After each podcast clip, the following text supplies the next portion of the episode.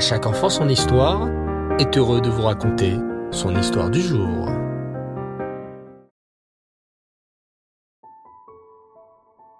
Bonsoir les enfants, coucou et Ereftov. J'espère que vous allez bien et que vous profitez bien de ces derniers jours de vacances. Ce soir, j'aimerais vous parler d'une mitzvah très importante, celle d'aider des mariés dans le besoin. En effet, c'est une immense mitzvah que l'on mentionne tous les matins en récitant la Mishnah de Elou Devarim. Il s'agit de la Arnasat Kala. Écoutez bien cette histoire.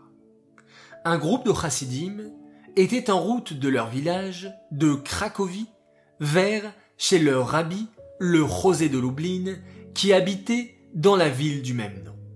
En arrivant, après un long voyage de plusieurs jours, le conducteur de leur attelage leur demanda s'ils pouvaient se permettre de leur confier une lettre pour le tzaddik.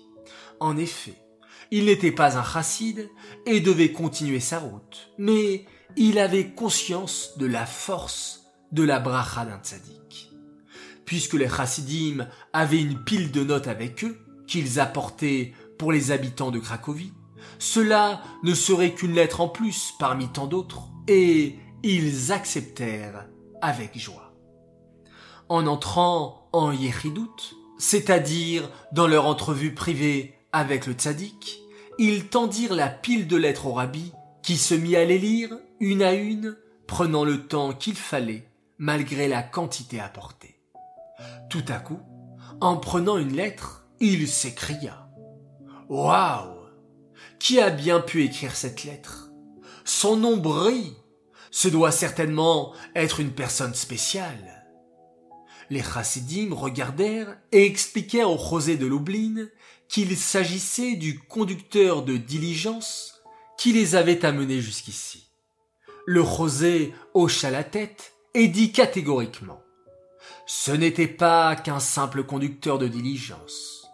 Il y a quelque chose de particulier chez cet homme pour que sa lettre brille de la sorte intrigués par la réflexion du Rosé, les chassidim décidèrent en sortant de Yechidout de partir à la recherche du conducteur pour comprendre ce qu'il avait fait de si particulier.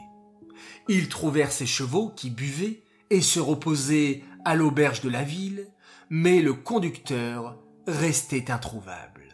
De plus en plus curieux, ils se mirent à la recherche jusqu'à ce que, finalement, il le retrouve sur la place du marché, à l'entrée de Lublin, dansant et chantant, heureux comme jamais, parmi un groupe de juifs joyeux. Quelle était donc la raison de cette joie si visible? demandèrent les chassidim. Le conducteur de chevaux expliqua qu'il s'agissait du mariage d'un couple d'orphelins. Mais, interrogèrent les chassidim, qui ne comprenaient plus rien. Quel rapport entre toi, le conducteur de Cracovie, et ces orphelins qui se marient? C'est alors que le conducteur de chevaux leur expliqua. Lorsque vous êtes descendu de ma calèche, je me suis arrêté à l'auberge pour donner à boire à mes chevaux et leur laisser le temps de se restaurer comme il faut. Je profitais de ces moments de répit pour aller me promener, et ici, je fus retenu par de la musique festive. Quand je me suis approché, on m'a expliqué qu'un mariage entre deux orphelins de la communauté allait être célébré sous peu. Quoi de plus beau que la formation d'un nouveau foyer juif? Je décidai donc d'attendre un peu afin de participer à la roupa de ces deux jeunes. Mais, au bout d'un moment, les choses semblaient traîner et la tension était palpable.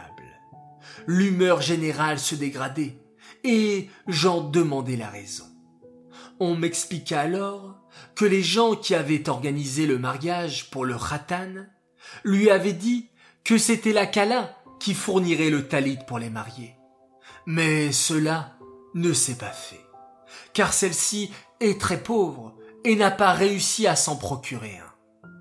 Ni une ni deux sans réfléchir en entendant cela, je poussai rapidement l'assemblée et me diriger immédiatement vers la Cala, tout de blanc vêtu. Je pris une poignée de pièces dans ma poche et lui donna en lui disant Voici de l'argent pour acheter un talit neuf à ton fiancé. C'est mon cadeau pour vous en ce jour si spécial. Mazaltov. Après cela, tout se passa de manière paisible et joyeuse. Voilà pourquoi je danse et je suis joyeux.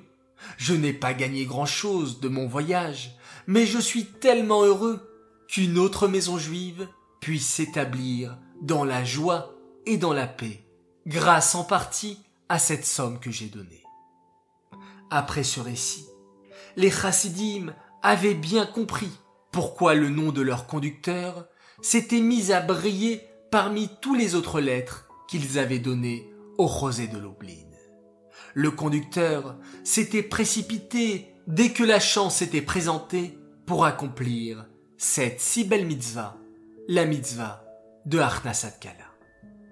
Voilà les enfants, que par le mérite de cette histoire sur le rosé de l'Obline, nous aussi pouvons accomplir chaque mitzvah qui se présente à nous. Vous savez, tout est Be'ashgacha pratit. Il n'y a rien qui est fait par hasard. Si Hachem nous donne l'occasion de faire une mitzvah, il faut dire oui et se précipiter à la faire. Alors les enfants, encore une fois, à la course au mitzvot, faites le maximum de mitzvot pour se préparer au mieux à la fête qui arrive, la fête de Rosh Hashanah, le nouvel an de l'année. Cette histoire est dédiée les Nishmat, Esther Myriam Bat Baruch Leib, Aléa Shalom. Voilà les enfants, il ne me reste plus qu'à vous souhaiter Lailatov, très bonne nuit, faites de très jolis rêves et pourquoi pas rêver de mariage avec un beau khatan et une belle kala et sa robe de mariée toute blanche. Voilà, je vous laisse à votre imagination. Fermez vos jolis yeux et remercions Hachem tous ensemble une nouvelle fois pour cette journée passée en récitant un magnifique Schéma Israël.